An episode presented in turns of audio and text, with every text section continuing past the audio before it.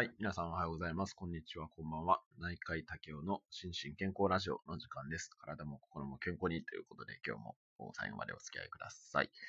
えー、今日は3月の27日ですね。土曜日ですね。はい。で、土曜日は感染症のお話を毎週させていただいておりまして、えー、先週は、あ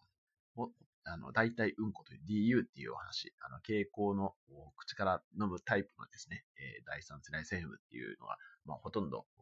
吸収されなくて、ほとんどうんこに流れてしまうんだよっていうお話をさせていただきましたけれども、まあ、今回、今週はですね、まあ、あの、先週に引き続きまして、抗菌薬の話ということで、えっ、ー、と、私が、あ、こっち、そうか、クラブハウスの方は思いっきりクラビットって書いてしまってますね。あの、ツイッターの方は丸ラビットにしたんですけども、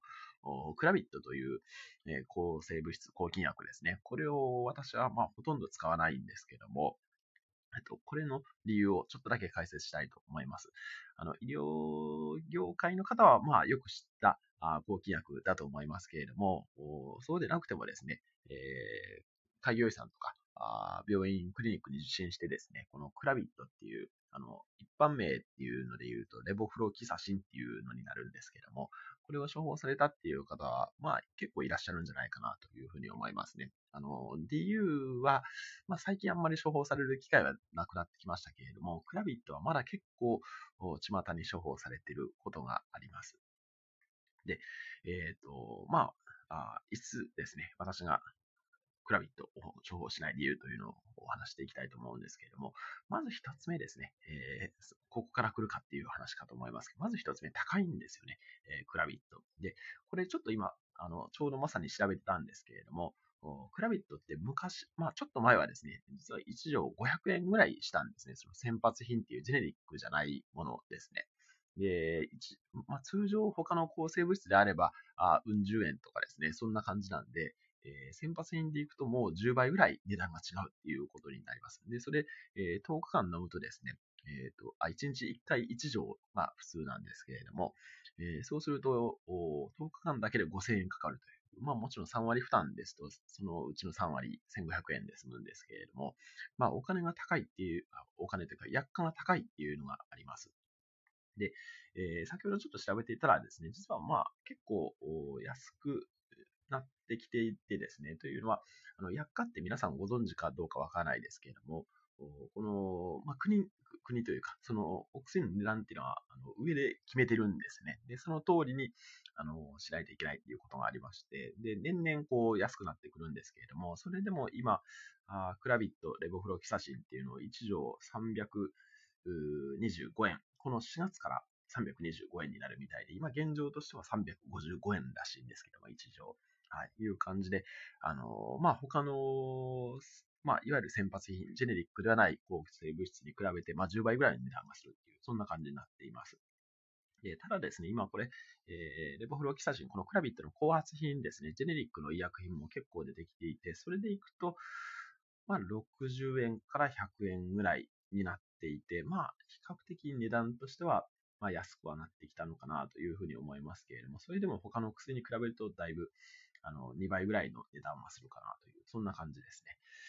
いうのが一つ目ですね。で、二つ目ですね。実はこれ結構穴であんまり知られてないんですけれども、耐性菌ですね。耐性菌が多いっていうのがあります。で、え、よくですね、尿路感染っていうおしっこの膀胱炎とか腎炎とか、あそういうおしっこにばい菌がついた時にですね、こういうあのクラビットを出される先生って結構いらっしゃるんですけれども、あの実はおしっこの感染ってあの大腸菌っていうのがばい菌ですね、その腸の中にいるばい菌が悪さをすることが非常に多いんですけれども、実はこれクラビットが乱用されすぎてしまった影響で、あの効きが悪くなってるんですね。えー、これまあ地域にもよるんですけれども、地域によってはあ4割ぐらい外えー、外すというか、あの、4割ぐらいの、え大腸菌はこのクラビットが効かないっていうことが、あの、実際起こってきています。なので、えー、通常のその、膀胱炎とか、その腎臓の炎症ですね、自由腎炎っていうおしっこの感染が起きたとしてもですね、あの、まあ、何も考えずに、このクラビットを出してもですね、えー、全然効果がないばかりか、あ後から言いますけど、副作用だけ出るっていうことになりかねないので、まあそういった意味合いで、あ他のものが有利になることはしばしばあります。はい。で、三つ目ですね。えー、三つ目は、これ、私白いからものすごい言われたんですけれども、あの結核菌にも効いてしまうっていうことですね。えー、これ、前々回かな？あ結核のお話をここでさせていただきましたけれども、えー、結核っていうのは、まあ、あの、古く新しい感染症で、今でも結構あるんですよね。で、このクラビットをですね、まあ、肺炎に対して結構出されることもあるんですけれども、実はその肺炎と思って治りが悪いなと思っていたら、実は結核だったっていうことも結構あるんですね。で、その時に、まあ、よく、このクラビットが入っていてですね、で、結核菌には実はこのクラビットっていうのは、あ、不十分ではあるんですけども、不十分なんですけども、効いてしまうんですよね。なので、結核の診断が遅れるということがあります。なので、そういった点でも、まあ、使うべきでないというか、まあ、使う、極力使わなくてもいいんであれば使わない方がいいかなというふうに思います。で、四つ目ですね。えー、4つ目も非常に大事で、この緑脳菌って、まあ、これは医療業界の方以外はあんまり聞き馴染みはないかもしれないですけれども、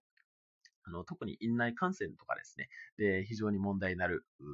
ちょっとややこしいばい菌の一つなんですね。で、この緑脳菌っていうのをやっつける抗生物質って、実は結構限られていてですね、で、そのほとんどがあの点滴なんですね。えー、で、飲み薬で緑老菌に効くものって本当に限られていて、で、そのうちの一つが、あこのクラビットっていうレボフロキサシンっていうものなんですね。なので、もう本当に必要な時に、えー、使うという感じで、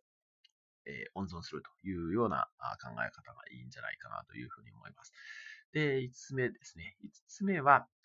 広域すぎっていうふうに書きましたけれども、皆さん、抗生物質のですね、えっ、ー、と、なんていうか、基本的な考え方としてですね、このスペクト、まあ、これちょっと難しいですね。スペクトラムっていうですね、えー、どういうばい菌に効くかっていうことと、あと、強さですね。えー、まあ、要は切れ味。これは全然イコールではないっていうのは、ぜひ知っておいていただきたいなというふうに思っていまして、えー、まあ、クラビット非常にいい薬ではあるんですけれども、その、いろんなばい菌に効きすぎてしまうんですよね。あの、先ほど言ったあ結核菌にも効きますし、えー、緑脳菌っていうのにも効きますし、あとちょっと特殊なあばい菌ですね。あの、例えばクラミジアとかですね、マイコプラズマとかですね、こういうの聞いたことあるかもしれないですけれども、こういうのにも効くと。で、まあ、ほぼ、ほぼすべてのばい菌に対して効くんですけれども、逆にその、いろんなばい菌に効く、効きすぎるがゆえの弊害っていうのもありまして、それが、まあ、例えば副作用の問題であったりとか、先ほど言った耐性菌を生み出してしまうとかっていう問題であったりとかですね、そういった問題がありまして、えー、まあ、いろんなばい菌に効くことが全ていいというわけでもないんですね。なので、えこういった点で、まあ、クラビットは、まあ、私ほとんど使いませんというか、まあ、クラビットでないといけないシチュエーションっていうのはあるんですけれども、まあ、そういう時しか使わない。まあ、他に、えー、別なもので対応できるんであれば、基本そういう対応をさせていただいております。ただまあ、これはですね、先ほども言ったように、あの、私の指導医の影響が非常に大きいので、あの、まあ、初期研修という医者になりたての頃に、あの、クラビットが悪だというふうに洗脳された過去がありますので、まあそういった点で、まあアンチクラビットみたいな感じになっている部分は否めませんので、あその点はちょっと、あの、ご理解いただけたらなというふうに思います。はい。というわけで、あの、まあ、もし皆さんがですね、えー、抗菌薬使っておられる方いらっしゃいましたら、あるいは処方される方がいらっしゃいましたら、お気に入りの抗菌薬をぜひ教えてくださいとさっきツイッターにも書きましたけれども、まあ、私は個人的にはペニシリン G ですね。ペニシリン G か、まあ、ペニシリン系ですね。えー、が好きというのを最後に付け加えさせていただいて、えー、今日のお話は終わりたいと思います。はい。では最後までお付き合いいただきましてありがとうございました。失礼します。